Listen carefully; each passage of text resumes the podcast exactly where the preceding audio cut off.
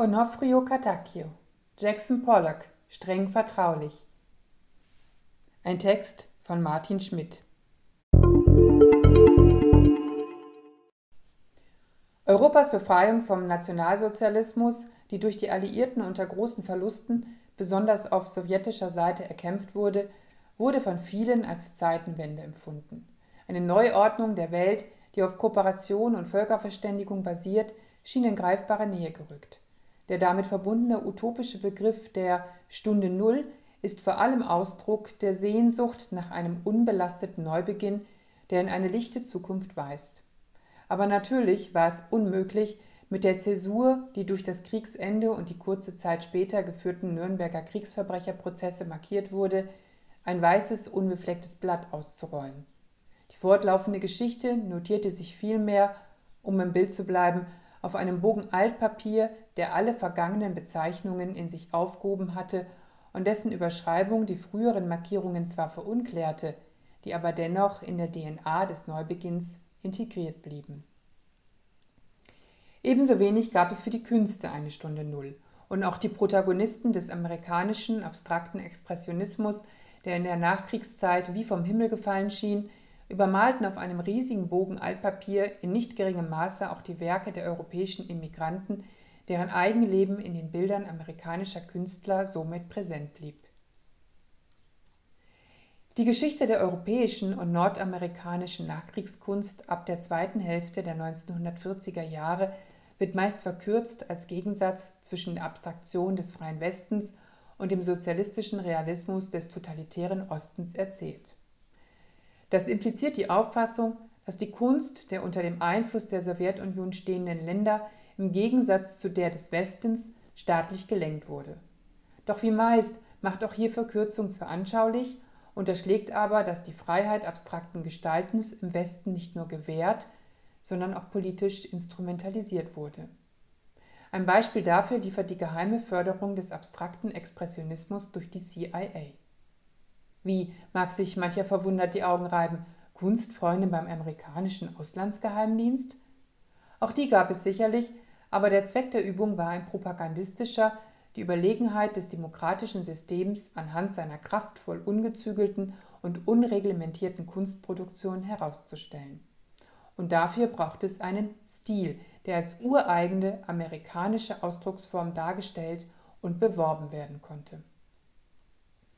Onofrio Cartaccio widmet sich in seiner Bilderzählung Pollock, streng vertraulich, einem der exponiertesten Vertreter der wilden Malerei der Nachkriegszeit. Jackson Pollock, der die Methode des Drippings, des Tröpfelns verdünnter Farbe auf am Boden liegende Leinwände wirklich popularisiert und die bewegte Körperlichkeit des Malaktes in seiner optischen Fixierung zur Protagonistin seiner Kunst gemacht hat, wird von der CIA auserkoren unwissentlich an vorderster Front im Kampf um die kulturelle Hegemonie zu stehen. Cartaccio erzählt, wie der CIA-Agent Dan Hatkins auf den Künstler angesetzt wird, ihn kennenlernt, sein Vertrauen erwirbt, darüber an seinen Chef berichtet und wie dieser alkoholkranke, an sich selbst leidende Maler ihm sogar sympathisch wird, obwohl zunächst das Einzige, was er an dem Mann mag, seine Liebe zum Jazz ist. Die Figur des Agenten ist fiktiv, fiktiv, aber eine kluge Entscheidung Katakios, um die Fakten, die er in seiner Graphic Novel unterbringt, in den Rahmen einer persönlichen Sichtweise einzubetten.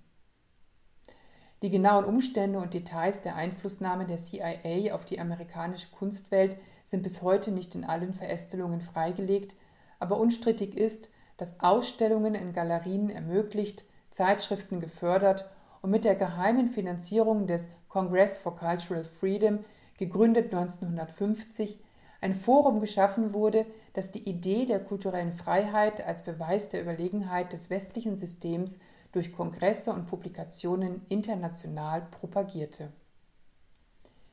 Vielleicht war es wirklich so, dass die Marke Pollock der CIA deshalb so wichtig erschien, weil er weder ein Immigrant aus Europa war, noch bei einem solchen gelernt hatte. Der uramerikanische Cowboy aus Cody, Wyoming, studierte an der Arts Students League in New York bei dem Maler Thomas Hart Benton, der ein bedeutender Vertreter des Regionalismus war, einer Spielart des Realismus. Benton sei, so Pollock später, eine starke Persönlichkeit gewesen, die er habe überwinden müssen. Andere bekannte Künstler des abstrakten Expressionismus waren hingegen Immigranten oder auch schon Einwanderer vor dem Krieg gewesen, wie Willem de Koning aus den Niederlanden oder Rothko aus Lettland, das damals zu Russland gehörte. Nennen muss man in diesem Zusammenhang auch einen wichtigen Inspirator der sogenannten New York School, den Maler Arshal Gorki, der armenischer Herkunft war. Der nationalsozialistische Aderlass aber, der an den Wissenschaften und Künsten vorgenommen worden war und Scharen von Forschern und Kulturschaffenden in die Immigration getrieben hatte, verstärkte nochmals den kulturellen Druck auf die amerikanischen Künstler. Viele Immigranten kamen in die Vereinigten Staaten und versuchten in ihrer neuen Heimat mit durchaus wechselndem Erfolg ein Auskommen zu finden. Im Gepäck hatten sie nicht nur die Erleichterung, dem Terror entkommen zu sein, sondern auch ihr solides künstlerisches Selbstbewusstsein sahen sie doch zu Recht in einer starken Tradition der Moderne, die inzwischen weithin anerkannt war, auch in den USA. Die amerikanischen Künstler standen deshalb lange im Schatten der europäischen Kunst, als deren Zentrum die Stadt Paris galt. Einer Kunst, die auch im 1929 gegründeten Museum of Modern Art so überaus präsent vertreten war. Die Marke Pollock konnte also für zweierlei bürgen. Zum einen zeigen, dass die amerikanische Kunst endlich von Europa emanzipiert hatte. Das Wichtigste aber war, zu demonstrieren, dass im Land der unbegrenzten Möglichkeiten und Freiheiten kein Künstler behindert oder gar zu irgendetwas verpflichtet werden konnte, das nicht seiner eigenen Intention entsprang.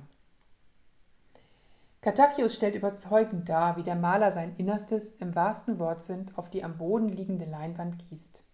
Einige doppelseitige Illustrationen unterlegt er mit Ripping-Strukturen, die unterstreichen, wie sehr Pollock sich als Bestandteil der Bilder empfand und ihnen gleichzeitig ein völliges Eigenleben zusprach. Schlaglichtartig behandelt er wichtige Stationen in Pollocks Leben und Karriere, etwa seine Ausstellung im November 1943 in Peggy Guggenheims Gallery Art of this Century, die seine schnell wachsende Popularität einläutete.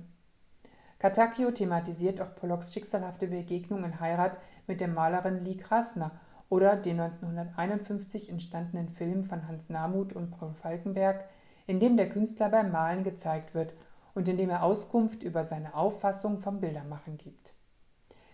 Der Autounfall, den Jackson Pollock im betrunkenen Zustand verursachte, kostete ihn und die junge Edith Metzger am 11. August 1956 das Leben. Nur seine Geliebte Ruth Klickman kam schwer verletzt davon. Dies präsentiert Cartaccio als letzte Erinnerung des fiktiven Agenten Dan Atkins, der sich eingesteht, keine Antwort auf die Frage gefunden zu haben, wer Jackson Pollock wirklich war. Onofrio Cartaccios komprimierte Erzählweise und sein etwas kantiger, aber einprägsamer Stil vermögen den Leser hineinzuziehen in die gleichermaßen rätselhafte Persönlichkeit des Künstlers wie die bizarre Geschichte der Einflussnahme der CIA, die mit verdeckten Mitteln indirekt Künstler förderte, die oft selber mit dem Kommunismus sympathisierten, dessen Attraktivität mit der Propagierung der autonomen Kunst ja gerade vermindert werden sollte. Gleichzeitig lief sich der Senator Joseph McCarthy als Kommunistenjäger warm, dessen Name synonym für die Zeit dieser ersten Hochphase des Kalten Krieges werden sollte. Der britische Kunsthistoriker David Antham, ein Kenner der Materie, bezeichnet die Intervention des Geheimdienstes in Sachen abstrakter Expressionismus als die beste Investition, die die CIA jemals getätigt habe. Natürlich hätten die Künstler auch ohne die diskrete Einflussnahme ihren Weg gemacht, aber vielleicht wäre der internationale Siegeszug der abstrakten Nachkriegskunst doch gemächlicher verlaufen. Das Ganze bleibt ein Lehrstück über eine Systemkonkurrenz, deren ideologische Schärfe sich nur wenige der ehemaligen Alliierten vorher hätten ausmalen können. Onofrio Cartaccio, Jackson Pollock, streng vertraulich. Midas Collection, Zürich 2021.